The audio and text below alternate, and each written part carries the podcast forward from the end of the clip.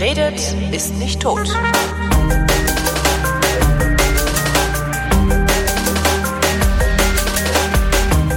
Israel ist für mich so ein Phänomen, weil ich fühle mich diesem Land eng verbunden. Für mich ist nämlich Israels Existenz so eng mit der Bundesrepublik wiederum verbunden, wie ja, die Existenz von Hamburg mit der Existenz meiner Heimatstadt Köln. Entsprechend bedauere ich, dass ich noch nie da war, um es mir mal selber anzugucken.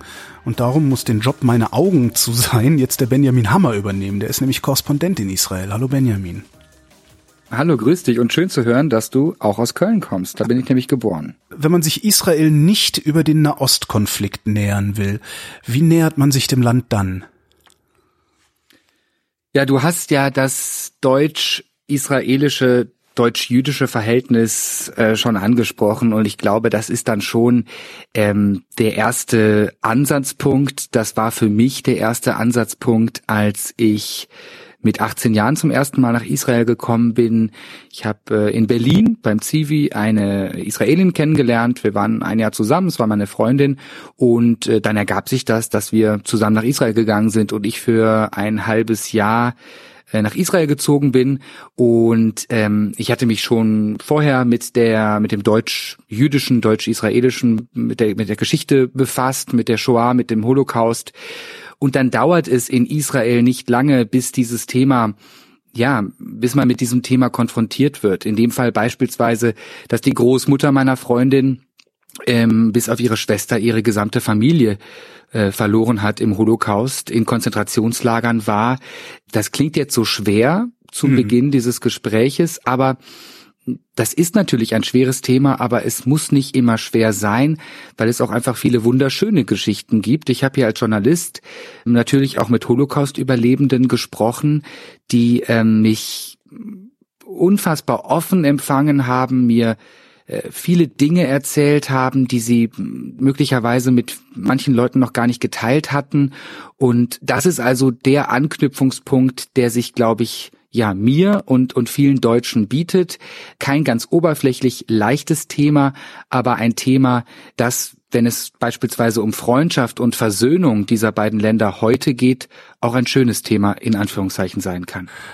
Blickst du denn als Journalist mit anderen Augen auf Israel, als du als ja, quasi Tourist geblickt hast, als du mit deiner Freundin dahin bist? Ja, schon. Und da kommen wir natürlich ähm, dann dann schon wieder an an, an Fragen des Nahostkonfliktes ähm, ran. Mhm. Ähm, es ist so, dass dass hier ein ein wunderbares Land für Touristen ist und die die Zahlen der der der Touristen, die hier hinkommen, auch aus Deutschland, immer weiter steigen. Tel Aviv, eine junge, hippe, mediterrane, total faszinierende Stadt mit mit Bauhausgebäuden, die in diesem Jahr gefeiert werden, das hundertste Jubiläum.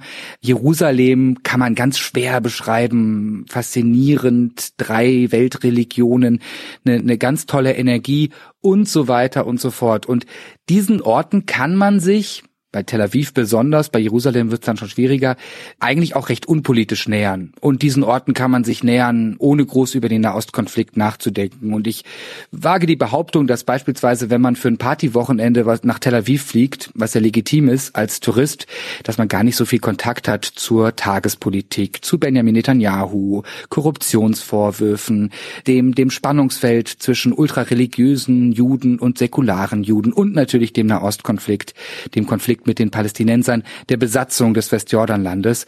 Und klar, das ist mein Job, dass ich auf diese Themen hier achte. Das heißt, ich sehe beide Seiten dieses Landes, die lockere, heitere, wunderschöne Welt, auch gerade in Tel Aviv, aber natürlich auch die Komplexität dieser Region, dieses Konfliktes, der 70 Jahre und älter ist. Das hört man oft, wenn man von Israel hört. Ja, die sind so entspannt, das ist so eine Heiterkeit. Also alle Israelis, die ich kennengelernt habe, immer nur im Ausland, also nicht in Israel, waren auch irgendwie immer die entspanntesten. Ist das ein Ergebnis des immer schwelenden Konfliktes dort? Ja ähm, und nein. Ähm, das stimmt, dass Israelis, ich glaube, einen besonderen Fokus haben, nach vorne zu schauen, optimistisch zu sein.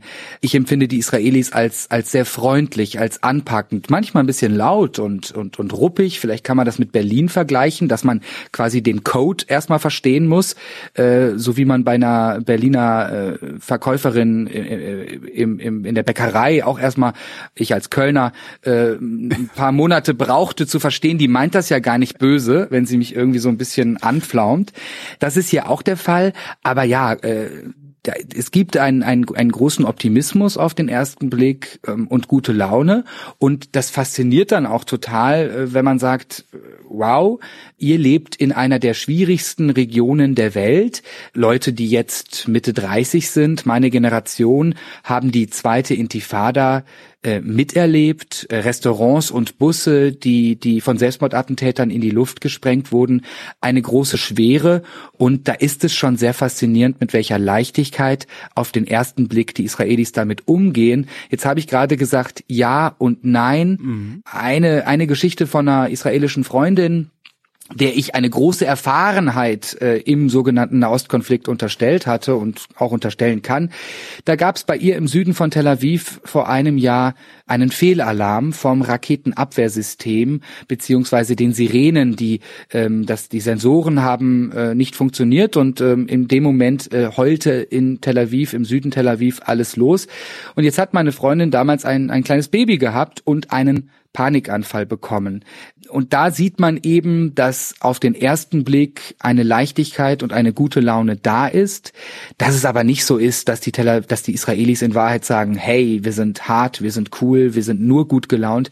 Natürlich steckt in dieser Nation der Nahostkonflikt drin und es hat diese diese diese diese Nation die Israelis geprägt so wie es natürlich auch die Palästinenser prägt und geprägt hat das lässt letztendlich könnte man fast sagen, es gehört zur Staatsräson dieser Nahostkonflikt. Also Israel ist ohne diesen Konflikt ja überhaupt nicht denkbar. Äh, so ist das. Und es geht ja noch äh, weiter als, ähm, als, als, als die Staatsgründung. Also wir haben ja vor kurzem über 70 Jahre Israel gesprochen, Israel 1948 gegründet und unmittelbar an diese Staatsgründung äh, fügte sich an ein, ein, ein heftiger Krieg, hm. in dem es wirklich für diesen jungen Staat um Leben und Tod ging. Äh, fünf äh, arabische äh, Armeen äh, haben Israel angegriffen, das nicht akzeptiert. Aber der Konflikt ist älter, weil ähm, mit dem Zionismus verknüpft es natürlich äh, zu Konflikten kam mit den Arabern, mit den Palästinensern, die schon hier waren. Und du sagst es, äh, es ist eigentlich schwer vorstellbar. Wenn ich hier gerade rausschaue, ähm, ich äh, bin in der Innenstadt von Tel Aviv, ich blicke auf die sogenannte Kiria, das Hauptquartier der israelischen Armee, ein, ein Riesenareal inmitten der Stadt.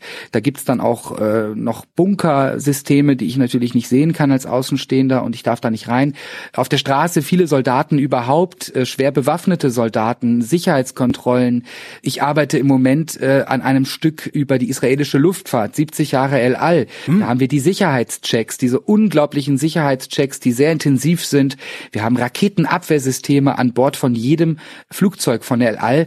Und wie du sagst, der Nahostkonflikt ist an dieses Land drangepappt, ob man es möchte oder nicht.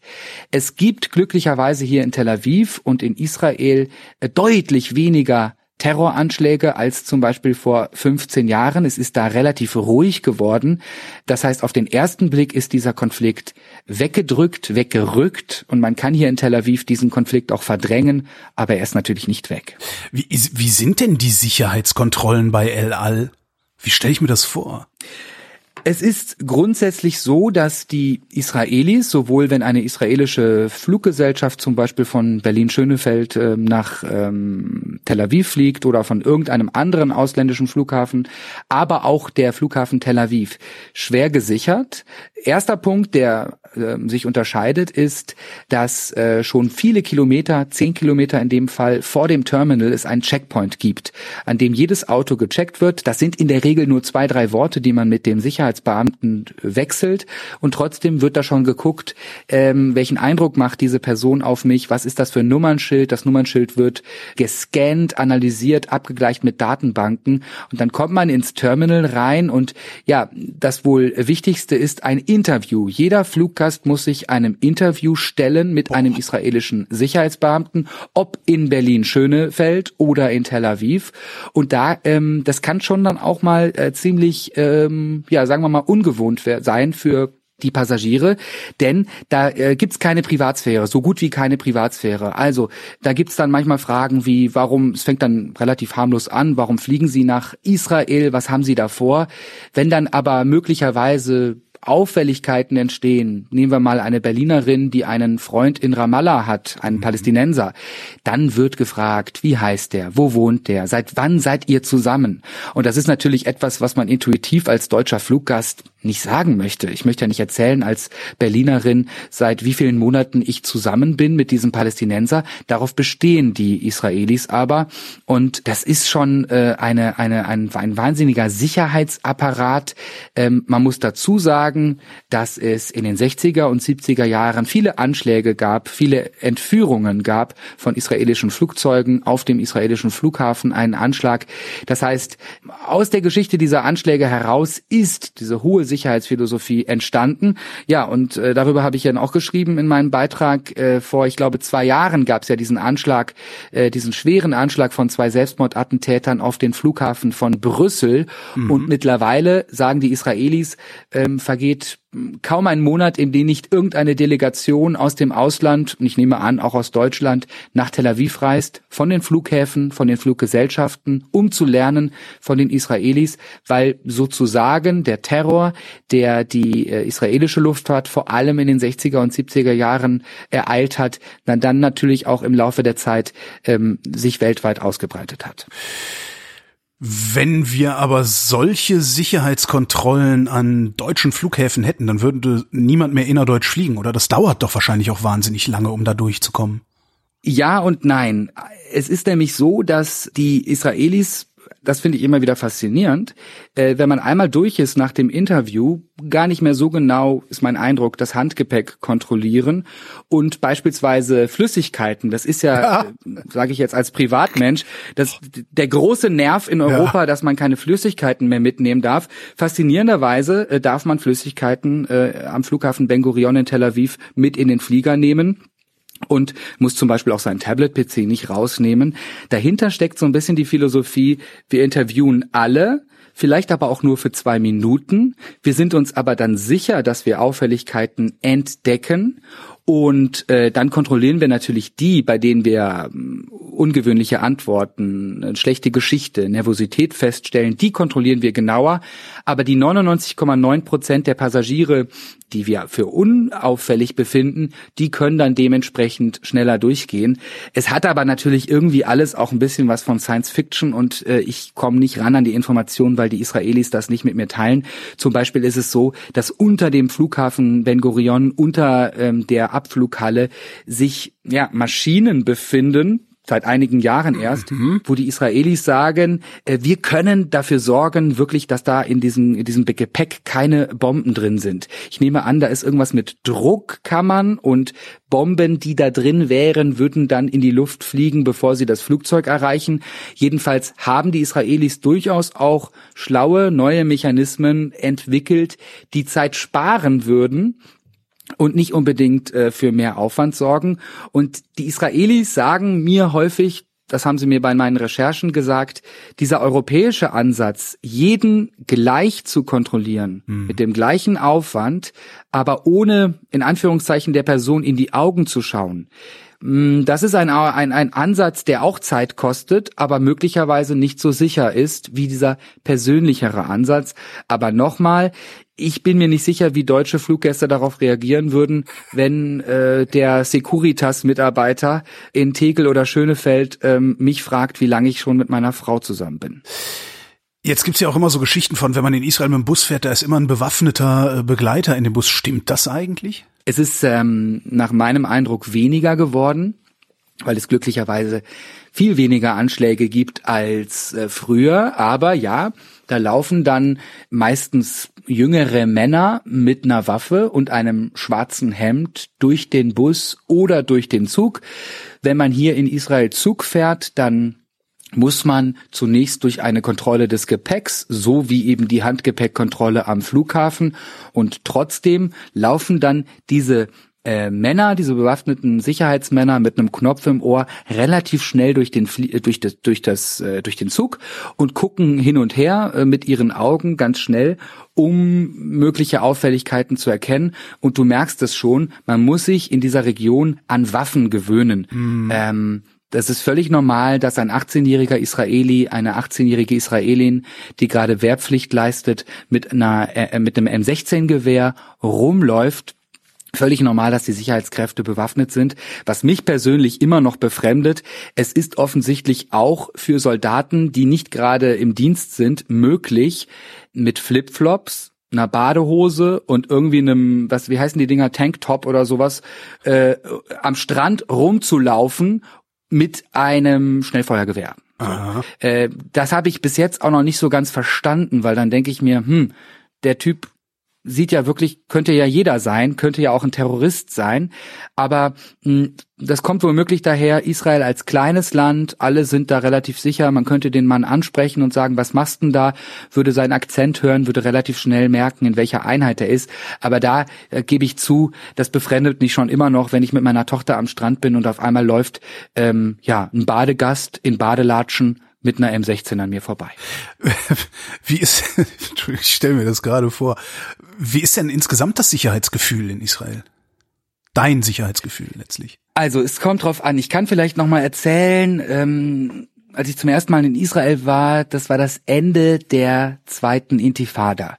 Und ich möchte gar nicht meinen Eindruck vergleichen mit dem, was die Menschen hier durchleiden mussten, weil ich war am Ende der zweiten Intifada da in einer recht ruhigen Phase.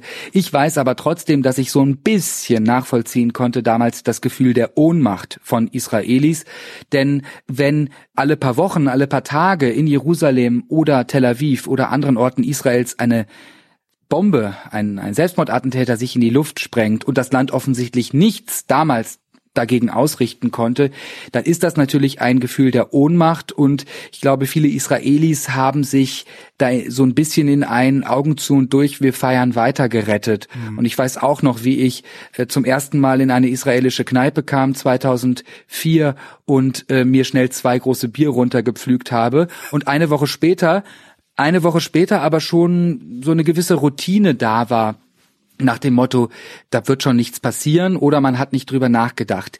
Das ist jetzt erstmal vorbei, denn hier in Tel Aviv beispielsweise ist der letzte Anschlag ungefähr 700, 800 Meter von mir entfernt in einem Einkaufszentrum, jetzt zwei Jahre her. Das ist äh, für israelische Maßstäbe äh, eine sehr lange Zeit der Ruhe. Das ist beinahe ungewohnt für die Tel Aviver und das ist natürlich eine gute Nachricht für die Menschen in Tel Aviv, so dass man, glaube ich, mittlerweile ähm, gar nicht mehr an diese Möglichkeit denkt von Terroranschlägen. Jetzt kommt ein großes Aber, weil du auch das Sicherheitsempfinden angesprochen hast. Es sind vor ein paar Monaten Raketen abgeschossen worden worden aus dem Gazastreifen, die normalerweise eher im Umkreis des Gazastreifens auf israelische Dörfer geschossen werden. Mhm. Aber die haben die Hamas, beziehungsweise ist nicht so ganz klar, wer es war. Die Hamas sagt, wir waren es nicht. Jedenfalls sind ähm, zwei sehr große Raketen aus dem Gazastreifen in den Großraum Tel Aviv geschossen worden. Eine weitere Rakete über Tel Aviv hinaus hat ein Wohnhaus fast komplett zerstört. Und wow. äh, wir waren zu Hause, meine Schwiegereltern waren gerade da und haben die Tagesschau geguckt und der Alarm ging los. Ich muss gestehen, in der Situation war ich so perplex, dass ich an einen Fehlalarm gedacht habe. Ich konnte mir das nicht vorstellen, weil ich ja auch die äh, mir einbilde oder hoffentlich versuche, die die Großlage zu beobachten. Es hatte sich nichts angedeutet, dass die hm. Hamas äh, Raketen schießt. So, und dann hat man äh, in Tel Aviv eben ungefähr 90 Sekunden Zeit, um sich in einen Schutzraum zu begeben. Und äh, anschließend es ging in dem Fall gut aus. Die beiden Raketen sind nicht in ein Haus eingeschlagen. Ähm, Habe ich eben mit Israelis, mit israelischen Freunden, auch ähm, mit einem Freund, der zwei Kinder hat, gesprochen. Und da kam dann schon wieder das Gefühl der Ohnmacht rein, ähm, weil du natürlich ein Gefühl hast, ich kann das jetzt absolut nicht kontrollieren, wann die Hamas welche Rakete in welchem Winkel abfeuert, ob das äh, Raketenabwehrsystem anspringt. Viele Raketen werden ja auch abgefangen, mhm. äh, ob die Sirenen richtig losheulen und ob ich meine Familie im richtigen Moment im Schutzraum in Sicherheit bringen kann. Und äh, vielleicht noch eine Geschichte, und das finde ich schon heftig. Äh, wir hier in Tel Aviv haben 90 Sekunden, um uns in Sicherheit zu bringen, wenn Raketenalarm ausgelöst wird. Die Menschen in den Kibbuzim, den Dörfern direkt am Gazastreifen, haben acht bis 15 Sekunden. Boah. Man stellt sich also vor, äh, man ist mit seinen Kindern gerade auf dem Spielplatz dann sagt eine Frauenstimme, eine Sirene springt da gar nicht an, weil es ganz schnell gehen muss. Eine Frauenstimme sagt monoton Zeva Adom. Zeva Adom, rote Farbe, roter Alarm auf Hebräisch. Und dann bleibt dir als Familienvater ja acht bis 15 Sekunden, um dein Kind von der Schaukel runterzupacken und in den nächsten Schutzbunker, der in diesen Kibbuzim in, in, in, in 50 Meter Abständen, glaube ich, aufgestellt ist, ähm, zu rennen ja, das möchte man sich gar nicht vorstellen, ähm, was in den Köpfen der Leuten äh, davor geht. Wie kann das überhaupt sein? Also ich, wenn man sich den Twitter-Feed der IDF anguckt, also der israelischen Armee, hat man das Gefühl, dass da jeden Tag Raketen regnen.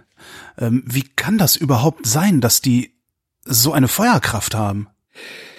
Forschung, Entwicklung, ähm, so wie das ähm, viele Konfliktparteien machen. Bei der Hamas, die den Gazastreifen jetzt seit äh, über zehn Jahren kontrolliert, läuft das alles ein bisschen improvisierter ab, weil ähm, Israel und Ägypten den Gazastreifen ja weitgehend abriegeln. Aber es gab eine Zeit, wo beispielsweise in Ägypten die äh, Muslimbrüder regierten, die haben mhm. die Grenze nicht dicht gemacht. Da kam eine Menge rein und äh, es ist wohl auch so, dass Iran ja sowas wie der Erzfeind von Israel äh, mit Know-how da unterstützt, wie man ähm, diese Raketen äh, baut. Die werden eben auch teilweise im Untergrund gebaut und äh, die sind jetzt da. Übrigens ähm, nach Einschätzung mancher sind gerade im Gazastreifen mehr Raketen als während des letzten Gazakrieges 2014. Da ist also ein großes Arsenal an immer schlagkräftigeren Raketen und es ist für die israelische Armee eben nicht so leicht, mal eben zu sagen, sagen, wir ähm, zerstören jetzt mal die ganzen Raketen. Denn Zwei Millionen Menschen, über zwei Millionen Zivilisten leben im Gazastreifen. Natürlich, der überwältigende Anteil dieser Menschen hat nichts mit der Hamas und den Hamas-Kämpfern und dem islamischen Dschihad zu tun. Mhm. Und wenn man jetzt wirklich mal ähm, sagen würde, okay, wir greifen im großen Stil diese Raketenfabriken zum Beispiel an, dann würde das bedeuten viele zivile Opfer. Und wenn man wirklich diesen Raketenbeschuss, die Möglichkeit des Raketenbeschusses komplett unterbinden wollte, ja, dann käme es wohl zu einem weiteren Gazakrieg. Dann müsste die israelische Armee erneut in den Gazastreifen einmarschieren. Und das will sich hier so richtig keiner vorstellen. Denn ähm, die Frage ist ja, was passiert dann? Also die Hamas kontrolliert den Gazastreifen seit über zehn Jahren. Und, und dann, wenn Israel da ist, will Israel den Gazastreifen erneut besetzen, so wie es das äh, jahrzehntelang gemacht hat. Also du merkst, es ist einfach wahnsinnig kompliziert hier. Es ist eine ziemlich verfahrene Situation. Würde sich das, also wir, du redest gerade über Armeeeinsatz. Was wäre denn mit einem Polizeieinsatz? Könnte man dem Problem vielleicht mit polizeilichen Maßnahmen natürlich in geeigneter Größe nahe kommen? Im Gazastreifen nein. Der Gazastreifen ist wirklich ähm, eine, eine weitgehend abgeschottete Welt. Übrigens eine, eine bisschen bizarre, geheimnisvolle, mh, groteske Situation. Israelische Soldaten können nicht einfach so in den Gazastreifen fahren. Der Gazastreifen ist nicht mehr besetzt, er ist umringt, umzingelt sozusagen von mhm. Israel.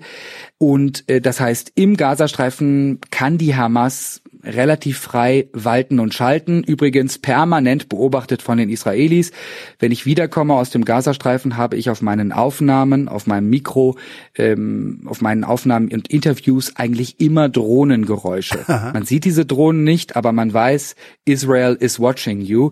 Damit werden eben ähm, mit absolutem Hightech was von der israelischen Armee natürlich auch in weiten Teilen nicht veröffentlicht wird, die Palästinenser beobachtet. Also israelische Polizei klopft an und sagt, liebe Hamas, ähm, ihr habt hier Raketen in diesem äh, Schuppen, macht mal auf. Geht nicht, weil äh, der Gazastreifen nicht mehr besetzt ist, der Gedanke dahinter, den Gazastreifen im Jahr 2005 nicht mehr zu besetzen, rauszugehen, der war ja aus meiner Sicht ein guter. Ähm, das Westjordanland ist weiterhin besetzt und die Palästinenser sind aktuell vielleicht einem eigenen Staat ferner denn je. Mhm. Es gibt hier viele, die sagen, das müssen wir irgendwie lösen, egal wo man politisch steht, da muss es eine Perspektive geben. Also Abzug aus dem Gazastreifen. Viele sagen, das hätten wir nicht machen sollen, weil eben, wie du ansprichst, es äh, dadurch deutlich schwieriger geworden ist, Raketenbau und Raketenabschuss durch die Palästinenser zu unterbinden. Das ist die Perspektive der Israelis. Könnten die Palästinenser im Gazastreifen das nicht selbst organisieren? Also mal abgesehen davon, dass die Hamas kein Interesse daran hat, äh, ihre Raketenfabriken ja selber auszuheben. Aber wenn da eine überwiegende Bevölkerungsmehrheit auch einfach nur ihre Ruhe haben will. Und die wissen ja, dass sie die Ruhe nicht haben, solange Raketen auf Israel fliegen. Also warum handeln die nicht selbst, ist die Frage, die da in meinem Kopf rumschwirrt. Zwei Aspekte. Ähm, der eine Aspekt ist, dass ähm, in der palästinensischen Bevölkerung im Gazastreifen schon, das, um es vorsichtig auszudrücken, da sind, da sind auch Antisemiten, da sind auch Israel-Feinde. Aber nehmen wir mal die, die, die, einen Durchschnitt der Zivilbevölkerung, der so wie die Israelis ja übrigens auch natürlich Frieden möchte. Das ist ja das Absurde. Ich höre in meinen Interviews von jedem, egal wie radikal, egal auf welcher Seite, wir wollen Frieden, aber zu diesem Frieden kommt es nicht. Also, es ist schon so, dass die Palästinenser, ja, wie formuliere ich das? schlechte Erfahrungen gemacht haben mit Israel. Mhm. Denn äh, natürlich fühlen sie sich besetzt weiterhin und natürlich gab es in den drei Gaza-Kriegen auch viele zivile Opfer. Da gibt's jetzt wieder, und es wird kompliziert und wir müssen leider ausholen, zwei Perspektiven. Die einen sagen, die eher auf der Seite Israels stehen, Israel musste so angreifen, weil die Hamas die Zivilisten als menschliche Schutzschilde verwendet hat. Diejenigen, die auf der palästinensischen Seite stehen, sagen, Israel hat völlig überzogen den Gazastreifen bombardiert und damit unnötigerweise für zivile Opfer gesorgt. Das die beiden Perspektiven. Also der eine Aspekt ist, dass es ähm, eben nicht so ist, dass ein überwältigender Teil äh, der Leute im Gazastreifen Israel traut, dass wenn man okay. jetzt mit Blumen an den Grenzzaun käme, äh, äh, sagt, okay, wir, wir kriegen das jetzt hin. Der zweite Teil, und ich wiederhole noch mal deine Frage, warum schafft denn die palästinensische Bevölkerung im Gazastreifen dieses Raketensystem nicht einfach ab? Ja, das ist die Hamas. Die Hamas ist, äh, so definieren es Israel, die EU und die USA, eine Terrororganisation, die den Gazastreifen Streifen mit harter Hand kontrolliert. Es gab vor ein paar Monaten Proteste wegen steigender Lebensmittelpreise gegen die Hamas. Mhm. Die wurden niedergeknüppelt. Menschen verschwanden in Gefängnissen. Das heißt, die Hamas abschaffen, das wäre eigentlich nur mit einem Volksaufstand äh, möglich. Den gibt es im Moment nicht. Und um es noch komplizierter zu machen, die internationale Gemeinschaft spricht ja nur mit der sogenannten palästinensischen Autonomiebehörde, mit dem palästinensischen Präsidenten Mahmoud Abbas. Mhm. Der regiert in Ramallah im Westjordanland, ungefähr 100 Kilometer vom Gazastreifen entfernt.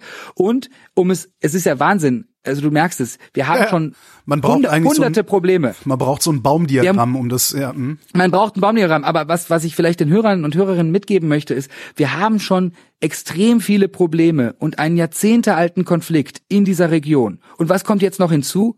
Ein innerpalästinensischer Konflikt zwischen Mahmoud Abbas im Westjordanland, palästinensische Autonomiebehörde, Fatah-Partei und der Hamas äh, im Gazastreifen. Ein erbitterter Machtkampf seit Jahren und auch der führt dazu, dass der Gazastreifen, der eben von der Hamas kontrolliert wird, nicht in geordnetere Bahnen geleitet werden kann. Was werfen die einander denn vor? Also was hat, also klar, was, was Abbas für ein Problem mit der Hamas hat, ist klar, äh, solange die Hamas die Waffen nicht niederlegt, gibt's keinen Frieden. Was hat die Hamas für ein Problem mit Abbas? Äh, die Hamas äh, wirft ähm, der palästinensischen Autonomiebehörde auch nicht ganz zu Unrecht vor, sie zu erpressen, den ganzen Gazastreifen in Kollektivhaftung zu nehmen für die Kontrolle der Hamas im Gazastreifen. Das bedeutet, die ähm, Gesundheitsversorgung leidet. Die Hamas hat daran Schuld, aber eben auch die palästinensische Autonomiebehörde. Die palästinensische Autonomiebehörde hat Stromrechnungen nicht mehr bezahlt, hat die ähm, Gelder für Stromlieferungen in den Gazastreifen eingestellt, was dazu führte, dass wir im letzten Jahr teilweise nur vier Stunden Strom innerhalb von 24 Stunden im Gazastreifen hatten. Die Klärwerke funktionierten nicht mehr richtig. Ähm, teilweise wurde die Kloake, wurden die Abwässer ungefiltert ins Meer ähm, geleitet. Ich kann dir sagen, der Gazastreifen leider, leider stinkt an vielen Stellen. Mhm. Und zwar, weil die Klärwerke nicht anders können, als die Kloake ins Meer zu leiten. Seuchengefahr und so weiter. Und das hängt mit der weitgehenden äh, Blockade Israels und Ägyptens des Gazastreifens zusammen, aber eben auch mit dem Machtkampf zwischen äh, der Hamas und der Fatah. Und ähm, es ist wie bei so vielen Konflikten, wo wir stundenlang über die Verantwortlichkeit reden könnten, festhalten können wir relativ einfach die Zivilbevölkerung, die leidet. Du hattest vorhin gesagt, es gibt weniger Anschläge in Israel. Worauf führst du das zurück? Verschiedene Sachen. Ähm, die Geheimdienste sind besser geworden. Also der israelische Inlandsgeheimdienst äh, Shin Bet hatte Zeit nach der zweiten Intifada, während der zweiten Intifada sein Netzwerk auszubauen im Westjordanland. Wenn also jemand die Absicht hat, einen Terroranschlag zu verüben, dann wird das früher erkannt. Israel hat den sogenannten Sperrwall gebaut. Israel argumentiert, dadurch ist die Zahl der Selbstmordattentäter so zurückgegangen, beziehungsweise es gibt keine mehr. Es verläuft ja bis auf wenige Ausnahmen zwischen Israel und dem Westjordanland dieser Sperrwall aus Zaun und Mauer. Der ist nicht ganz unumstritten, weil er eben nicht auf der sogenannten grünen Linie verläuft, der sozusagen von den Vereinten Nationen anerkannten Grenze zwischen Israel und den palästinensischen Gebieten, sondern Israel hat diesen Sperrwall manchmal in palästinensisches beziehungsweise besetztes Land geschnitten. Mhm. Dadurch wird den Palästinensern äh, Land genommen. Aber es ist schon so, dass es durch diesen Sperrwall natürlich schwieriger geworden ist, für einen Attentäter einen Anschlag zu verüben. Letzter Punkt. Es gibt ähm, seitens der radikalen palästinensischen Organisationen, auch der Hamas, aktuell nicht den politischen Willen, Busse in die Luft zu sprengen. Es gibt natürlich immer wieder den Versuch, aber insgesamt gibt es von den Akteuren, das ist meine Einschätzung, nicht mehr dieses Ziel wie damals im, im hohen Maße Selbstmordattentate gegen israelische Zivilisten zu verüben. Und auch in der Bevölkerung ist die Unterstützung weniger geworden, denn diese zweite Intifada, die von den Palästinensern ausging und für viele Zivilisten, viele getötete Zivilisten auf israelischer Seite sorgte, diese zweite Intifada, ähm, darunter haben natürlich auch die Palästinenser gelitten, wenn israelische Soldaten tief ins Westjordanland eingedrungen sind und auch palästinensische Zivilisten sind gestorben. Das ist bei den Palästinensern noch präsent und deshalb ähm, ist die Unterstützung für so eine dritte Intifada, die dann womöglich zu neuen Selbstmordattentaten führen würde, nicht mehr da. Auch das senkt die Gefahr auf israelischer Seite. Komm jetzt hier Gretchenfrage. Ist der Nahostkonflikt lösbar und wenn ja, wie? Wir haben drei Stunden für das Gespräch, oder? Meinetwegen, fünf. meinetwegen haben wir auch fünf Stunden. Ja, müssen wir, müssen wir nur im Schaltraum die Leitung verlängern. Ich antworte das, beantworte das mal so. Ähm, der Nahostkonflikt muss gelöst werden. Ja, das wissen wir seit 50 ähm, Jahren. Das ist das Schwierige. Ähm, äh, es gibt aus meiner Sicht keine Alternative. Ich kann jetzt ganz, ganz viele Gründe, und das mache ich kurz, aufzählen, warum es so schwierig ist. Äh, äh die Bevölkerungsentwicklung. Völliges Misstrauen auf beiden Seiten kein Kontakt mehr auf beiden Seiten. Es gibt eigentlich kaum noch ähm, Orte und Momente, in denen sich Israelis und Palästinenser treffen. Ähm, ein riesiges Führungsproblem bei den Palästinensern. Ein Greiser, ein Alter, über 80 Jahre, ich glaube 84 Jahre alter Mahmoud Abbas, der palästinensische Präsident, der von mir angesprochene Machtkampf. Und auf israelischer Seite eine sehr, sehr politisch rechte Regierung, in der viele siedlernahe Parteien, rechtsnationale, ähm, religiös-nationale Parteien vertreten sind, die den Ausbau der Siedlungen im Westjordanland gut finden, die ganz klar sagen, das ist unser Land, wir wollen keinen palästinensischen Staat. Und aus meiner Sicht nicht beantworten, wie das über Jahrzehnte noch lange gut gehen soll. Aha. Das finde ich immer hier das, das, das Faszinierende, aber auch das Traurige. Diese Region managt sich von Tag zu Tag, von Monat zu Monat.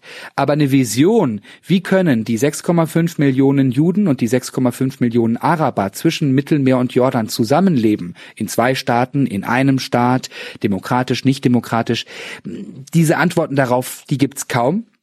Aber ich komme nochmal zurück, dieser Konflikt muss gelöst werden, weil ich glaube, selbst wenn es gerade relativ friedlich ist, da staut sich sonst nur was auf und das entlädt sich dann irgendwann wieder und dann haben wir wieder viele tote Zivilisten auf beiden Seiten. Ist Israel ein rechtes Land? Würdest du das so sagen? Israel ist politisch nach rechts ähm, gewandert und nach, äh, nach rechts geschwenkt. Das muss man ganz klar so sagen. Die ersten Premierminister, der erste Premierminister, ähm, Ben Gurion, David Ben Gurion, ähm, der war ein Mitglied der Vorgängerpartei, der Arbeitspartei, sozialdemokratisch. Yitzhak Rabin, ein Name, den viele kennen, er wurde 1995 ermordet ähm, und ist damit quasi zum Symbol auch des Beginns des Scheiterns des sogenannten Oslo-Friedensprozesses geworden, war ein Mitglied der Arbeitspartei. Diese Arbeitspartei hat äh, bei den letzten Wahlen kaum Sitze gewonnen und wird bei den nächsten Neuwahlen im September um den Einzug ins Parlament bangen müssen. Und das zeigt, dass diese stolze sozialdemokratisch linke Partei hier im Moment politisch nicht mehr viel zu melden hat. Der Likud, die Partei von äh, Israels Premier Netanyahu, die politisch rechts steht, äh, steht hingegen äh, weiterhin gut da. Netanyahu steht weiterhin gut da, obwohl es ja die vielen Korruptionsvorwürfe gegen ihn gibt. Das Land ist nach rechts geschwenkt, ganz klar. Das ähm, merkt man vielleicht hier im liberalen Tel Aviv nicht so stark, aber in vielen israelischen Städten. Eine mögliche Erklärung, ja, die zweite Intifada. Das Gefühl der Israelis, wir haben es versucht mit dem Oslo-Friedensprozess in den 90er Jahren. Wir haben zu Beginn des Oslo-Friedensprozesses in den 90er Jahren schon viele Terroranschläge gesehen, dann die vielen Terroranschläge während der zweiten Intifada, das war so in den 2000er, Anfang der 2000er Jahre. Und so hingegen ein großer Frust gegenüber der äh, den linken Politikern, ihr habt uns was versprochen, ihr habt uns Frieden versprochen, wir haben Anschläge mit äh, Sprengstoffwesten und Raketen bekommen. Und ich glaube schon, dass ein Land sich in so einer Situation nach rechts bewegt, ob sich das Land durch diesen Rechtsschwenk politisch in eine gute Richtung dadurch bewegt, ob das langfristig Sinn macht zu sagen, die harte Hand regiert. Wir bauen unsere Siedlungen aus. Wir blockieren den Gazastreifen weiterhin. Da gibt's Fragezeichen. Jetzt ist dieser Nahostkonflikt natürlich wahrscheinlich das, was in Israel jegliche Politik, Innenpolitik wie Außenpolitik überschattet. Aber was will Israel außenpolitisch zum Beispiel denn sonst noch? Die haben ja auch noch andere Interessen. Ja, Israel äh, möchte in erster Linie, salopp formuliert, in Ruhe gelassen werden, aber es wird nicht in Ruhe gelassen werden, in Ruhe gelassen und dadurch kommen wir auf einmal eben zu diesem ähm, wichtigen außenpolitischen Player in der Region mit dieser äh, sehr sehr mächtigen Armee, die ja zum Beispiel auch nicht davor zurückschreckt, ähm, Stellungen in Syrien anzugreifen. Es ist die wahrscheinlich mächtigste Armee im Nahen Osten, was schon faszinierend ist bei einem Land mit nur neun äh, Millionen Einwohnern und von der Größe äh, des Bundeslandes Hessen in Deutschland. Aha. Und wir müssen auf den Iran schauen, wenn wir über die Außenpolitik der Israelis schauen. Der Iran arbeitet an einer Atombombe, sagen die Israelis. Die Iraner sagen, wir wollen nur Uran anreichern, aber okay. Also es gibt schon natürlich viele Hinweise, dass da irgendwann zumindest das Drohpotenzial einer Atombombe da sein soll. Aha. Und ähm, das ist eine Urangst der Israelis von Benjamin Netanyahu, beziehungsweise es wird auch als Urangst und zur Urangst inszeniert politisch von Netanyahu und das ist eine rote Linie. Und ähm, wenn wir über Außenpolitik sprechen, die Israelis haben unter Obama schon, unter US-Präsident Obama gesagt, dieses Atomabkommen ist Mist, es ist gefährlich, es äh, verhindert eben nicht die Atomambitionen Irans und sozusagen mit Donald Trump hat Israel ja aus Sicht der Israelis, aus Sicht der israelischen Regierung erfolgreich Außenpolitik betrieben, denn Donald Trump teilt heute so gut wie alle Positionen Israels gegenüber diesem Atomprogramm. Was macht denn eigentlich die israelische Armee dermaßen schlagkräftig? Ist das das Wissen darum, dass die totale Vernichtung droht? Ja, das ist traditionell so. Ähm, weil wir, ich habe ja 1948 angesprochen, mhm. da wird also ein, ein, ein Staat gegründet, die äh, paramilitärischen, inoffiziellen, sozusagen nicht staatlichen Einheiten, vor allem die Haganah, werden dann äh, zur israelischen Armee gemacht und dann ist diese Armee ein Tag alt und wird angegriffen und befindet sich in einem Krieg, der existenzbedrohend ist für ähm, diesen gerade gegründeten jüdischen Staat. 1967, Sechstagekrieg, erneut dieses große Gefühl der Bedrohung seitens der Israelis und das Gefühl, wir laufen hier gerade Gefahr, in unserer Existenz bedroht zu werden. Und dieser Sechstagekrieg ist ganz interessant, weil da hat Israel ja in sechs Tagen äh, mehrere arabische Armeen geschlagen und sein Territorium unfassbar ausgebaut, den Sinai besetzt, die Golanhöhen besetzt, das Westjordanland besetzt, all das in sechs Tagen. Und da kam natürlich schon ein ein Gefühl des Stolzes bei den Israelis äh, zum Tragen, zu sagen, wir, dieses kleine Land, in unserer Existenz bedroht, haben diese Armee und können uns verteidigen. Und wenn wir aufs Heute schauen, dann äh, bekommt diese Armee ähm, Fördergelder aus den USA, anders würde es nicht gehen, mhm. äh, Spitzentechnologie aus den USA, anders würde es nicht gehen. Und diese Armee hat über die Jahrzehnte selbst Spitzentechnologie entwickelt, beispielsweise im Cyberbereich Cyberspionage, Cyberangriffe, Cyberabwehr hat Israel weltweit mit die schlagkräftigste äh, Truppe. Da werden dann äh, äh Viren in Atom in, in, in iranische Atomreaktoren eingeschleust. Stuxnet ähm, damals, ja genau das. Und das macht diese Armee im Moment ähm, so, ähm, so wirkungsvoll. Hinzu kommt, in diesem Land herrscht Wehrpflicht. Fast alle Israelinnen und Israelis müssen zur Armee, zwei bis drei Jahre. Und anschließend äh, sind sie als Reservisten weiterhin einziehbar. Und bei uns in Deutschland, bei denen die Wehrpflicht geleistet haben, ist das ja eher eine theoretische Diskussion. Ja. Werde ich im Verteidigungs, kriege ich im Verteidigungsfall einen Anruf und dann wird gesagt, äh, Herr XY, Sie müssen jetzt äh, zur Waffe greifen und Deutschland zu verteidigen. Da glaubt ja niemand dran. Hier in Israel ist das sehr praktisch und sehr real. Da, da kommt es äh, häufiger vor, dass ich mit israelischen Freunden spreche. Die dürfen dann nicht so richtig darüber sprechen, aber ich weiß, die bekommen im Krisenfall eine SMS, Reservisten Mitte 30 eine SMS auf ihr Handy, wo es heißt, es könnte bald losgehen mit einem Krieg, halte ich bitte bereit. Wenn man sich jetzt so anguckt, ähm die Bundesrepublik, äh, da braucht man nicht über die Beziehung zu den Ländern, die um die Bundesrepublik herum liegen, reden, weil das ist die Europäische Union. Wir haben gemeinsame Interessen um Israel herum. Was haben wir denn da? Syrien, Jordanien, Ägypten. Ein Schritt weiter dann Saudi-Arabien. Wie kommt Israel denn mit seinen Nachbarn klar? Weil eigentlich wollten die die ja mal ins Meer schmeißen, ne? So ist das. Israel ist immer noch verfeindet bis nicht im diplomatischen Kontakt mit allen arabischsprachigen Ländern außer zweien. Israel hat Friedensverträge geschlossen mit Ägypten und Jordanien. Mhm. Ich nenne das immer einen eher kalten einen kalten Frieden, weil es nicht so ist, dass jeden Tag Zehntausende Leute die Grenzen passieren und ähm, weil es auch in der Zivilbevölkerung auf jordanischer und ägyptischer Seite noch viele anti-israelische Ressentiments gibt. Aber immerhin, Israel hat mit diesen beiden wichtigen großen Nachbarländern Frieden geschlossen. Libanon und Syrien, ganz schwierige Frage, absolut kein Frieden in Sicht.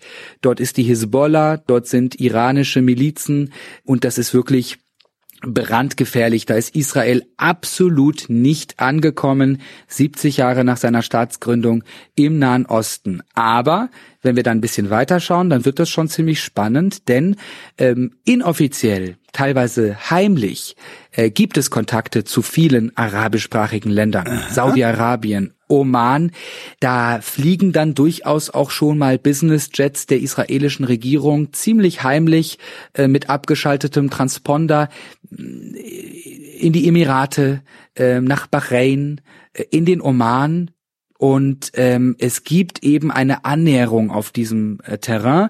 Ähm, die Geheimdienste Israels und mancher arabischer Länder arbeiten zusammen. Das ähm, ist schon alles sehr eindrucksvoll und die große Hoffnung der Israelis anzukommen in der Region wird dadurch befeuert. Jetzt kommt ein Aber. Aus meiner Sicht muss der Konflikt mit den Palästinensern gelöst werden, bis diese arabischen Länder, Saudi-Arabien, Oman, die Emirate, Israel wirklich ganz offiziell anerkennen, umarmen, Beziehungen aufbauen, dazu stehen, weil äh, natürlich äh, die Palästinenser, Araber, die arabischsprachigen Nachbarländer. Ich kann mir das nicht vorstellen, dass die Beziehungen Israels zu der arabischsprachigen Welt super toll werden, ohne Probleme, ähm, solange der Konflikt mit den Palästinensern, Klammer auf, die Besatzung des Westjordanlandes, das ist meine Privatmeinung, nicht beendet bzw. gelöst werden. Das wäre natürlich für diese Länder auch ein herber Gesichtsverlust, weil die 70 Jahre lang gesagt haben, wir stehen auf Seiten der Palästinenser. Und wenn sie jetzt auf einmal sagen, nee, eigentlich ist schon ganz cool mit Israel, also das, das, das würde sich ja kein Herrscher da unten trauen, denke ich mal, oder? Genau, ja. genau. Und das Ganze ist ja auch noch religiös aufgeladen. Ja, noch, Stichwort genau, Jerusalem. Ja. Harama Sharif, äh, Tempelberg, äh, eines der wichtigsten Heiligtümer des Islam, von den Palästinensern beansprucht. Ähm, da kann ein arabischer Herrscher schwer sagen, schwamm drüber, das vergessen wir jetzt alles mal.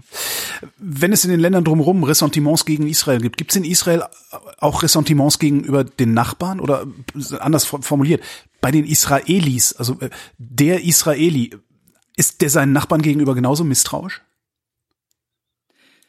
Ja und nein, es gibt auf, ähm, auf kleiner Ebene durchaus Vertrauen. Das kommt dann immer auch auf die Israelis natürlich an, aber es äh, ist Tradition in Israel von Israelis, eher von linken Israelis, nach Ägypten zu fahren, auf den Sinai.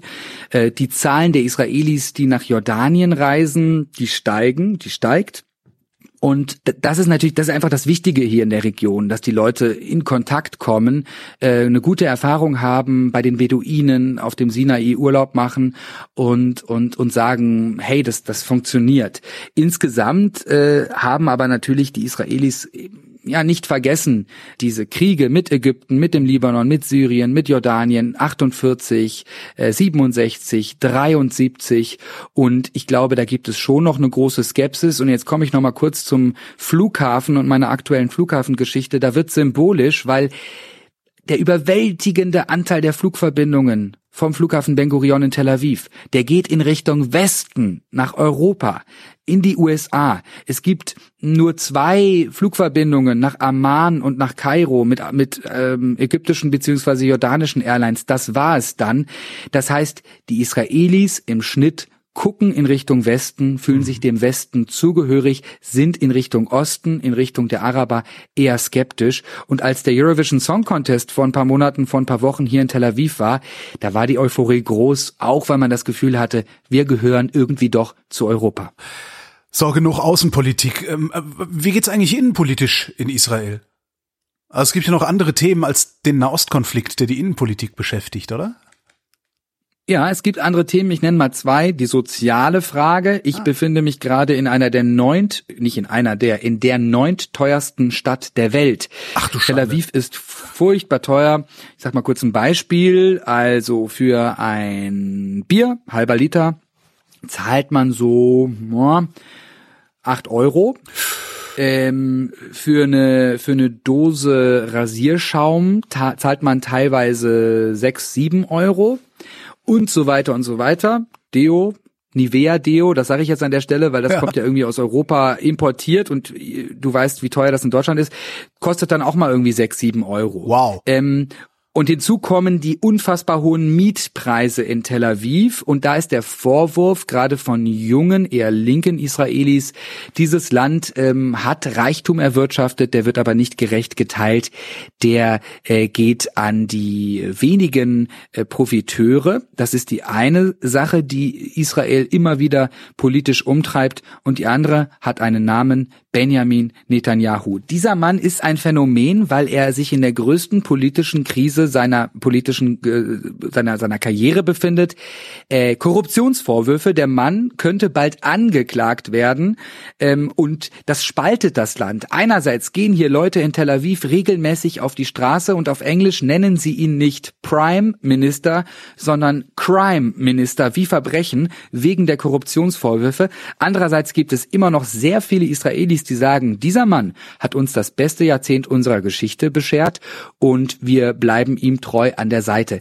Also das ist ähm, ein Faszinosum, denn äh, Angela Merkel, Korruptionsvorwürfe, wäre, Null. glaube ich, wenn die glaubhaft sind, wenn Anklage erhoben werden soll, ja. die wäre ziemlich schnell weg. Das verstehe ich aber nicht. Wie kann das Land das beste Jahrzehnt seiner Geschichte haben, wenn gleichzeitig sich jemand die Mieten und das Bier nicht mehr leisten kann? Ja, gute Frage. Also Danke. einmal einerseits die die die die Sicherheit. Ja, die Sicherheitslage hat sich verbessert. Ähm, das, da, da kann auch kein Kritiker von Netanyahu dran zweifeln, dass äh, das Leben in Tel Aviv im Vergleich zur Zeit vor 15 Jahren deutlich äh, besser geworden ist. Und dann müssen wir schauen und sehen, dass in der Breite die Leute ähm, durchaus wirtschaftlich profitieren, dass die extrem hohen Mietpreise ähm, sich eher auf Städte wie äh, Tel Aviv beschränken. Wenn wir uns dann die OECD-Statistiken anschauen, größte Klassenzimmer, überfüllteste Krankenhäuser und so, da mhm. schneidet Israel dann wieder sehr, sehr schlecht ab. Aber vielleicht ist es auch so, dass das Thema Sicherheit wegen der äh, Erfahrungen der Israelis in der Vergangenheit äh, ein, eine so wichtige Stellung einnimmt, dass ein Israeli, der möglicherweise eben sein Kind in einer äh, Kita mit 40 Kindern hat pro Raum, der äh, ganz lange auf einen Termin im Krankenhaus wartet, der sich die Mieten kaum noch leisten kann, sagt, ja doch, trotzdem, trotz allem, bestes Jahrzehnt in unserer Geschichte, weil es gibt keine Terroranschläge mehr. Wovon lebt Israel eigentlich? Also jetzt so ökonomisch. Das äh, versuche ich mal kurz zu sortieren, kaum Bodenschätze, mhm. erst seit kurzem Gasvorkommen im Mittelmeer, läuft aber langsam erst an. Israel hat sich in den letzten 20, 30 Jahren zu einer Hightech-Nation äh, gewandelt. Vorher war Israel ein ziemlich armes Land. Agrarstaat ähm, im Wesentlichen, oder? Also ein Agrarstaat in der Wüste, also ja. funktioniert auch nicht so toll. Dann aber zum Beispiel Stichwort Hightech haben die Israelis ähm, ähm, mittlerweile die modernsten Entsalzungsanlagen, mittlerweile die modernsten Bewässerungssysteme und äh, sie sind zu so etwas wie der Start-up-Nation geworden. Fast direkt hinter dem Silicon Valley in Kalifornien ähm, marktführend mit immer wieder neuen, erfolgreichen Startups, gerade im Cyberbereich. Das sind auch Absolventen äh, von israelischen Cyber-Elite-Einheiten der Armee. Und äh, das äh, schafft äh, sehr viel Wachstum äh, für die israelische Wirtschaft. Auch da der kurze Einschub. Es gibt dann natürlich die Kritiker, die sagen, auch davon profitieren nicht alle, zu wenige, aber daran arbeitet man jetzt. Wenn man sich Tel Aviv nicht leisten kann, wo, wohin zieht man dann um, wenn man es trotzdem cool haben will? Also wer, wer sich Berlin nicht mehr leisten kann, zieht nach Leipzig, weil da ist es so ähnlich, nur kleiner. Ja, gar nicht so einfach. Jerusalem, aber ähm, wir nehmen jetzt Viele mal einen säkularen, Eben, genau, wir ja. nehmen jetzt mal einen säkularen, hippen Israeli, äh, der könnte in Jerusalem sich eingeschränkt fühlen in seiner Freiheit. Haifa, äh, ungefähr eine Stunde, anderthalb Stunden nördlich äh, von Tel Aviv. Beersheba, eine Wüstenstadt, aber da kommen jetzt schon Abstriche und da mhm. funktioniert der Berlin-Leipzig-Vergleich nicht mehr, denn ich wage die Behauptung, dass das Gefälle zwischen Tel Aviv und Beersheba beziehungsweise Berlin und äh, Leipzig, also da fällt man schon weit runter in Beersheba. Das ist eine Wüstenstadt, die ist nicht besonders schön, es ist wahnsinnig heiß, da gibt's ein paar Kneipen, aber das war's dann schon. Und insgesamt hat dieses Land ein Problem, denn es wird langsam eng. Die Ach. Bevölkerung wächst, äh, die Bevölkerung wächst rasant. Ich habe ja gesagt, 6,5 Millionen Araber, 6,5 Millionen Juden. Mhm. Wenn wir Israel und die palästinensischen Gebiete zurücknehmen, eine extrem hohe Geburtenrate im Vergleich zum Beispiel zu Deutschland. Und da bleibt bald vielleicht vielleicht auch nur noch die Wüste und ein bisschen was in Galiläa, wo man neue Städte bauen kann. Ähm, und deshalb, ja, ähm, Tel Aviv unverwechselbar, nicht ersetzbar und deshalb ziemlich schmerzhaft für Leute. Auch viele Freunde von mir haben Tel Aviv in den letzten Monaten, Jahren verlassen. Es bleibt dann nur die Wahl, mit einer zweiköpfigen Familie, mit einer vierköpfigen Familie auf 50 Quadratmetern zu leben oder eben aufs platte Land zu ziehen. Warum die Wüste? Kann man nicht die Küste enger bevölkern noch? Die Küste ist eng bevölkert, da oh. ist äh, kein Platz mehr. Ja, ja, also ähm, es, es geht los im Gazastreifen, dort die Grenze zu Ägypten. Gazastreifen nur 40 Kilometer lang, teilweise nur 5 Kilometer breit, 2,2 Millionen Einwohner. Das ist wirklich unfassbar bevölkert. Und sobald man den Gazastreifen verlässt, kommen dann Städte. Ashdod, Ashkelon, ähm, jetzt passe ich kurz, dann kommt Bat Yam und dann kommt schon äh, Tel Aviv, dann geht's weiter, Netanya, Haifa, ah. Hadera und so weiter. Also das ist alles zu. Es gibt in Galiläa im Norden Israels durchaus noch ähm, Regionen, die könnten bevölkert werden. Da wird es aber schwieriger, weil da ist es bergig. Israel ist unfassbar schmal. Das Westjordanland beginnt von mir aus gesehen schon nach 15 Kilometern. Bleibt okay, eigentlich nur die Wüste. ja, okay, verstehe. Und wenn du Wüste sagst, meinst du wahrscheinlich was anderes, als wenn ich Wüste sage. Also, weil ich habe dann so die Vorstellung, man fährt erstmal 250 Kilometer Richtung, äh, äh, was ist das, Osten. Und das, das ist ja wahrscheinlich nicht so, sondern die Wüste fängt unmittelbar an. Genau, die Wüste fängt unmittelbar an, äh, südlich von Tel Aviv. Wenn man mit der, wenn ich zum Beispiel in den Gazastreifen fahre zum Parkplatz des Checkpoints, über den ich dann muss, dann fahre ich zehn Minuten von Tel Aviv und dann sehe ich die ersten Dünen und dann wird's immer trockener. Beersheba ist so ein bisschen die Grenze zwischen einer Region, wo es durchaus mal regnet im Winter und dann wird's irgendwann sehr sandig und sehr staubig. Und ähm, das wird eine spannende Geschichte in den nächsten Jahrzehnten, wie man dort Konzepte entwickelt. Es ist ja auch ein israelischer Mythos, die Wüste urbar machen. Ja. Da hat Ben Gurion, der Staatsgründer, zu aufgerufen, geht in die Kibbuzim, geht in die Wüste, äh, seid fleißig und macht dieses Land fruchtbar. Aber eine Wüste kann man natürlich nur am Ende des Tages begrenzt fruchtbar machen. Und es gibt schon israelische, israelische Wissenschaftler, die sagen, das, können, das kann jetzt erstmal funktionieren, dass wir in der Wüste große Städte bauen, aber wir müssen das rasante Bevölkerungswachstum schon irgendwann mal in geordnete Bahnen lenken, weil es immer enger wird hier. Gucken wir mal auf deine Arbeit. Kann, kann man eigentlich aus Israel berichten, ohne irgendwas falsch zu machen und geschitstormt zu werden? Ich versuche das. ähm, macht klug ich, ich, ich, ich, ich sag dir mal zwei Anekdoten. Jeden Abend, bevor ich, äh, oder eine, jeden Abend, bevor ich ins Bett gehe, im Bett, niedrigste Helligkeitsstufe von meinem Handy, damit ich meine Familie nicht aufwecke, gucke ich bei Twitter und Facebook nach in mein Aktivitätenprotokoll, ob ich nicht vielleicht irgendwas geliked habe, was ich nicht hätte liken sollen oder wollen. Ja, also als Beispiel. Jetzt mag man irgendwie sagen, okay, der, der Hammer ist ein Kontrollfreak, das ist doch unnötig, aber das gibt dir so ein bisschen eine Idee, wie beobachtet ich mich fühle und wie, ähm, wie groß das Bewusstsein ist, da geht's ab. Denn von beiden Seiten, von pro-israelischer ja. und pro-palästinensischer Seite, ähm, da gibt es Aktivisten, Akteure, Bürgerinnen und Bürger, die, die sehr schnell dabei sind, einen Fehler aufzudecken, einen vermeintlichen Fehler äh, aufzudecken, oft auch Unrecht haben und mir einen Fehler unterstellen, der kein Fehler ist und, äh, und dann geht's ab. Äh, ich glaube, es gibt keinen polarisierteren Konflikt als diesen auf der Welt.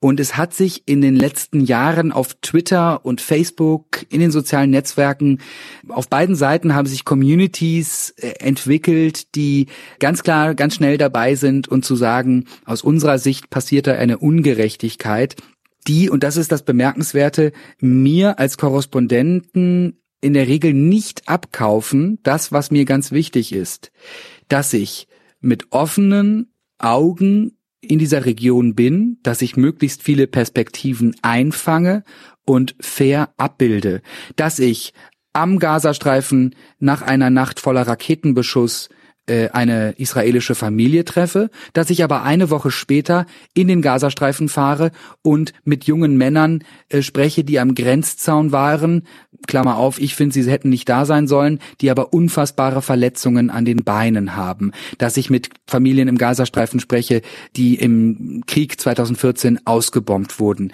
Dieser Anspruch, ausgeglichen zu sein in dieser Region, der ist so wichtig, weil es so polarisiert ist und gleichzeitig habe ich den Eindruck, dass Leute, die diese Region im Herzen tragen und auf einer Seite des Konfliktes stehen, mir das nicht abkaufen, dass ich wirklich ausgeglichen berichten möchte. Und ich kann nur meine Arbeit machen, möglichst sauber, möglichst ausgeglichen und sie langfristig, ich bin ja insgesamt fünf Jahre hier, ähm, dann davon überzeugen, dass es wirklich mein Anspruch ist. Und weil es so polarisiert ist, das ist mir ganz wichtig, ist eben diese ausgeglichene Berichterstattung so furchtbar wichtig. Geht das überhaupt ausgeglichen und fair abzubilden, was da passiert?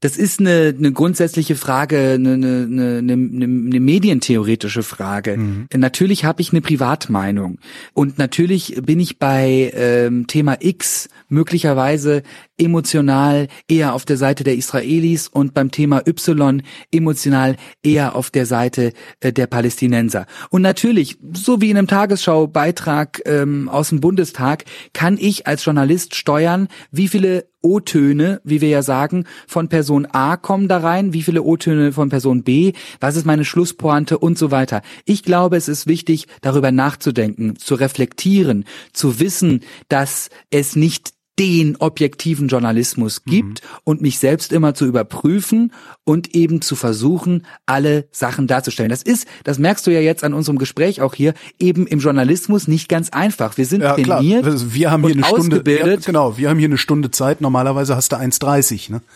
Ja. Genau. Und, und, und, und um der, der, ich bin ausgebildet worden, möglichst knapp und möglichst knackig Dinge zu beschreiben, aber in einem Konflikt, wo bei den, in den meisten Fällen es nicht einfache Wahrheiten gibt und nicht eine Seite schuldig und eine Seite das Opfer ist, da muss ich mir die Zeit immer nehmen, egal wie wenig Zeit ich habe, und äh, erklären. Mhm. Und klar, ich hoffe, dass trotz der komplexen Situation es mir gelingt, was zu äh, beschreiben und ganz wichtig, auch weil der Konflikt so verhärtet ist, das Interesse an der jeweils anderen Seite zu fördern. Also bei Leuten, die sagen, die Israelis, das sind alles böse Soldaten, die unsere Kinder ermorden, mit meinem Job zu zeigen, dass das nicht so ist. Und bei Leuten, die sagen, die Palästinenser, das sind alles Selbstmordattentäter, die uns nur vernichten wollen und keine Koexistenz wollen, zu zeigen, ähm, dass auch das in der Kürze der Antwort zu kurz ist. Du musst nicht sagen, welche Seite, aber schaffst du es, dich nicht prinzipiell auf eine Seite zu stellen? Privat jetzt?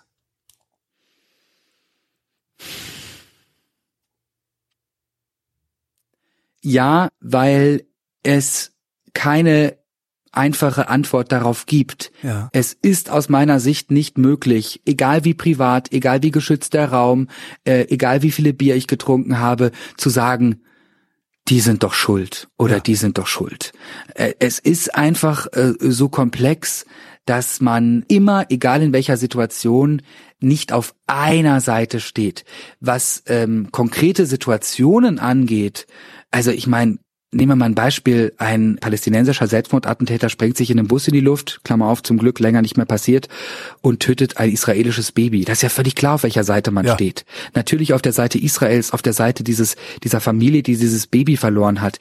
Äh, israelische Siedlerjungs, die sogenannte Hilltop Youth, äh, stehen an einer Straße, habe ich drüber berichtet, und schmeißen einen Stein auf ein palästinensisches Auto, was mit hoher Geschwindigkeit vorbeikommt, und sie treffen Aisha Rabi, tolle Familie aus meiner Sicht, achtfache Familienmutter, sie stirbt im Auto vor den Augen ihrer Tochter, die auf der Rückbank sitzt. Auch da ist ja klar, ja. auf welcher Seite ich bin. Ich bin in dem konkreten Fall auf der Seite dieser palästinensischen Familie.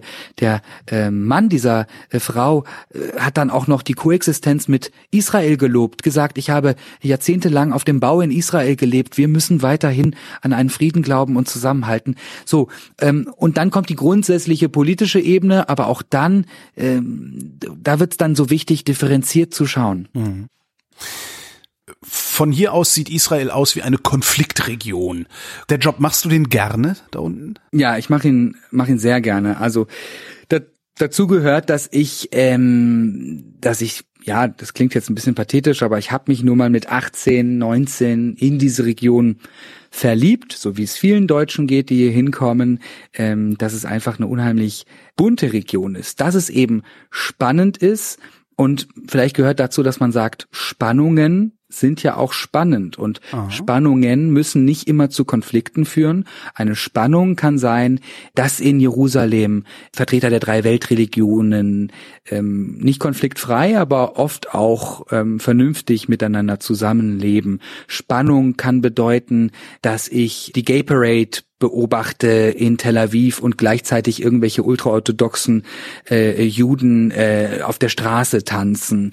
Ähm, das macht diese Region ähm, total spannend. Die große Bewegungsfreiheit, die wir haben, macht die Region total spannend. Wir haben als Journalisten eine Plastikkarte und sind im Grunde genommen diejenigen, die sich am freisten hier bewegen können. Mhm. Denn ich habe schon gesagt, israelische Soldaten im Gazastreifen ist undenkbar, israelische Zivilisten auch, das dürfen die nicht.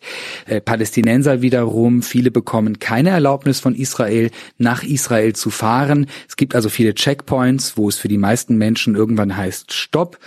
Uns als Journalisten wird eine große Bewegungsfreiheit geboten. Und was ich ganz toll finde, so krass wie dieser Konflikt ist, so groß der Hass auf beiden Seiten teilweise ist, die Leute erzählen gerne, die Leute reden gerne und sind offen gegenüber Journalisten. Es kommt in der Regel nicht vor, dass man mit uns nicht sprechen möchte die sogenannten Vox Pops, Straßenumfrage. Ja. Ich weiß noch früher, Praktikum bei der Berliner Ach, Zeitung oder beim Tagesspiegel. Furchtbar. furchtbar. Ähm, 90 Prozent Ablehnung. Ja, nee, mit ihnen rede ich nicht. Genau.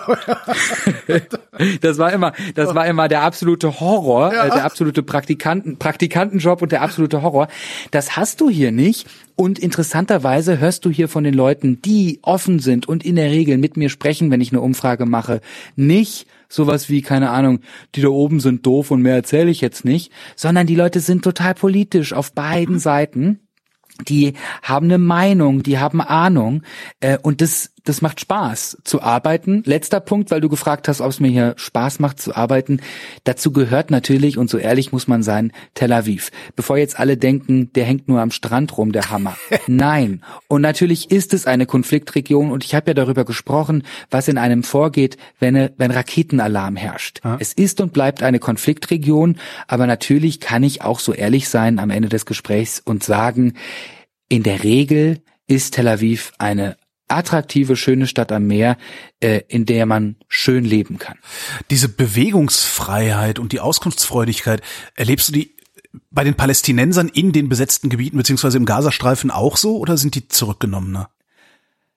Also die Hamas im Gazastreifen, wenn wir jetzt erstmal von den mhm. Akteuren sprechen und nicht von den Menschen auf der Straße, die hatten Interesse daran, dass wir in den Gazastreifen kommen und berichten, weil wir natürlich darüber berichten, dass es den Menschen schlecht geht. Und wir machen das nicht der Hamas zuliebe, wir machen das, weil wir berichten, wie es im Gazastreifen aussieht. Es gehört aber dazu, dass die Hamas natürlich sagt, wir müssen medial weltweit vorkommen, wir dürfen nicht vergessen werden. Deshalb sind die in der Regel recht offen uns gegenüber gab mal äh, einen Zwischenfall an der Grenze, da wussten die nicht so genau, wer ich bin, dann wird's auch mal ein bisschen heikler, hat sich dann aber aufgelöst. Die Menschen auf palästinensischer Seite, das finde ich eigentlich das Faszinierendste und gerade im Gazastreifen, die sind relativ offen dafür, dass sie sich in einer nicht freien Gesellschaft bewegen. Und auch da äh, ist es äh, sehr gut möglich, über Politik und auch über innerpalästinensische Missstände zu sprechen. Das heißt, auch da eine hohe Politisierung und eine hohe Bereitschaft, mit mir zu sprechen. Und das macht natürlich Spaß als Journalist. Mehr will man erstmal nicht bei der Recherche. Das hört sich so an, als wären da alle irgendwie überdurchschnittlich gebildet, zumindest politisch gebildet. Äh, ja, das ist so und man kann auch sagen, überdurchschnittlich gebildet kommt vielleicht sogar hin. Also Israel hat eine, eine große Bildungstradition äh, und die Palästinenser übrigens auch. Also ich wage die Behauptung, ohne dass ich da jetzt eine Statistik kenne, dass auch im arabischen Vergleich, im Vergleich äh, mit arabischen, anderen arabischen Ländern, die Palästinenser eine große Bildungstradition haben, die Eltern Wert darauf legen, dass die, dass die Kinder eine Schule besuchen und so weiter. Und, und das funktioniert ganz gut. Im Gazastreifen ist da natürlich so ein bisschen die traurige Situation, dass ich mit vielen Uni-Absolventen spreche, die, mhm. die unheimlich schlau, gewitzt, spannend, motiviert sind. Und die kriegen dann aber keinen Job. Die Arbeitslosigkeit bei den 18- bis 25-Jährigen, die liegt bei 70 Prozent im Alter Gazastreifen. Vater. Also auch darüber berichte ich über äh, diese Perspektivlosigkeit und das ist so ein bisschen auch der Punkt, ja. Jetzt kann man wieder stundenlang darüber sprechen, wer ist schuld an der Misere und irgendwie auf Twitter sagen, du bist doof und du bist doof, aber natürlich gibt es einen Konsens, egal wo man politisch steht und äh, unabhängig davon, wem man die Schuld dafür gibt, dass das ein, ein, ein Zustand ist, der so nicht weitergehen kann. 70 Prozent Arbeitslosigkeit. Wie lange wirst du noch da unten arbeiten? Korrespondenten der ARD sind in der Regel für fünf Jahre mhm. weg. Ich bin jetzt seit, äh, also fünf Jahre entsendet und Korrespondenten. Ich bin jetzt seit äh, zwei Jahren da. Das heißt, ich habe noch äh, drei Jahre Zeit. Und ich muss sagen, mh, das, das ist, äh, das, das finde ich sehr gut so. Ähm, bei Diplomaten sind es, glaube ich, drei Jahre, nachdem gewechselt wird. Ich merke, äh, dass ich die Region immer mehr kennenlerne. Da gibt es kein Ende. Ich mhm. habe äh, keine Wahrheiten gefressen und kenne mich irgendwie besonders toll aus, weil ich jetzt zwei Jahre hier bin, sondern es ist immer weiter ein Lernprozess und ich habe noch große Lust, diese Region immer weiter kennenzulernen und sie so zu erzählen, dass die Leute auch noch ein Interesse haben. Denn es ist natürlich so, dass gerade vielleicht die etwas älteren Hörer oder auch die etwas älteren Bekannten mir manchmal spiegeln, was soll sich denn da noch tun? Habe ich doch schon vor 20 Jahren gehört. Ja. Was willst du mir denn da erzählen? Und da packt mich der Ehrgeiz, Geschichten so zu erzählen, dass sie Sinn machen, dass sie gerne gehört werden und natürlich über den Konflikt zu sprechen und zu berichten, das müssen wir tun, aber auch über die vielen spannenden äh, Seiten dieser Region auf israelischer und palästinensischer Seite, die nicht unbedingt was mit diesem äh, langen und traurigen Konflikt zu tun haben. Jetzt wirst du in drei Jahren von da weg beordert. Würdest du trotzdem gerne dort weiter leben und vielleicht sogar alt werden? Nein. Ich ähm, habe ähm, ein ganz intensives äh, Verhältnis zu dieser Region. Ich äh, werde ganz oft wiederkommen und werde das hier nie vergessen und hoffe, dass ich auch ähm, in ein paar Jahren hier nochmal arbeiten kann. Immer hier zu leben, in dieser spannungsreichen Region, da braucht es, glaube ich, eine, eine Verbindung auf Identitätsebene. Und diese mhm. Verbindung lautet aus meiner Sicht, Jude zu sein oder Palästinenser zu sein. Mhm. Und das bin ich nicht und ähm, das ist nicht meine Rolle. Ich bin hier ein Gast, äh, der beobachtet. Also ich kann mir, auch weil hier so eine große Spannung existiert, das nicht vorstellen, hier ewig zu bleiben. Ich glaube, das ist auch nicht die Rolle. Und ähm, eine Sache vielleicht noch, ich glaube, das äh, ist auch nicht so ganz gesund, wenn, wenn Journalisten so an ihr Berichtsgebiet rangehen. Mhm. Denn äh, man soll ein Gast und ein Beobachter bleiben. Und äh, in dem Moment, wo ich sagen würde, ich bleibe hier ewig, ähm, würde ich beginnen damit so ein bisschen mit dieser Region zu verschmelzen. Und dann würde mir, glaube ich, auch der deutsche der journalistisch deutsche Blick, das ist ja mein Auftrag für die Hörerinnen und Hörer äh, und die Internetnutzer in Deutschland hier das Ding zu beobachten, der würde mir dann vielleicht auch ein bisschen abhanden kommen. Deshalb große Liebe für diese Region äh, auf beiden Seiten, aber äh, irgendwann vielleicht auch wieder nur als Besucher. Aber ähm, diese drei Jahre, die ich jetzt noch hier habe, die möchte ich auf keinen Fall missen und ich möchte hier gerne bleiben. Benjamin Hammer in Tel Aviv. Vielen Dank. Sehr gerne, hat Spaß gemacht.